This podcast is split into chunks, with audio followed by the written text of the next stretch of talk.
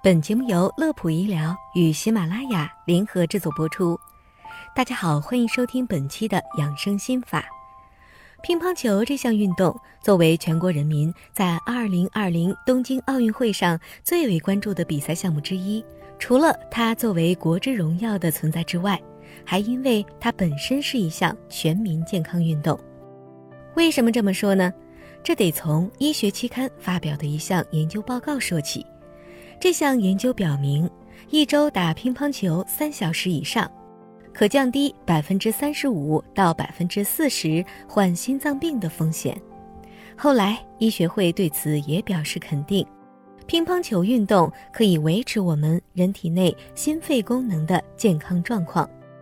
那么问题来了，乒乓球这项运动作为一项普通的平民运动项目，为什么会对心脏有着特殊照顾呢？经研究表明，坚持打乒乓球会让你有颗强大的心脏及心血管系统功能，在提高最大摄氧量的同时，向身体各个器官输送的氧量大大增加，各个器官的工作质量自然大大提高。另外，还会加速血液循环，使冠状动脉有足够的血液供给心肌，从而预防各种心脏病。通过全身的运动，促使静脉血流回心脏，还预防静脉内血栓形成。如果长期将乒乓球作为保持身体健康的一项运动的人们，也要注意以下情况：一、时间上面要控制得当，在这一点上，任何运动都是一样，一定要避免过度运动带来的反向危害。一般情况下，一周锻炼三到五次。每次打乒乓球的时间四十五到六十分钟适宜，少于四十五分钟保健效果会降低，超过六十分钟也并不会获得更大受益。二，在心态上面要以锻炼为主，不要太争强好胜，过于激烈的情况也会增加心脏的负累，导致意外事件的发生，尤其是中老年朋友更要注意，不要过于激动。三，做好运动前的拉伸运动准备。乒乓球与其他体育项目一样，是把双刃剑，控制练习的好有益健康，反之也可影响甚至损伤身体。因此，在练习时必须趋利避害，把损伤程度降至最低。当然，除了乒乓球以外，也有很多运动可以保护我们的心血管。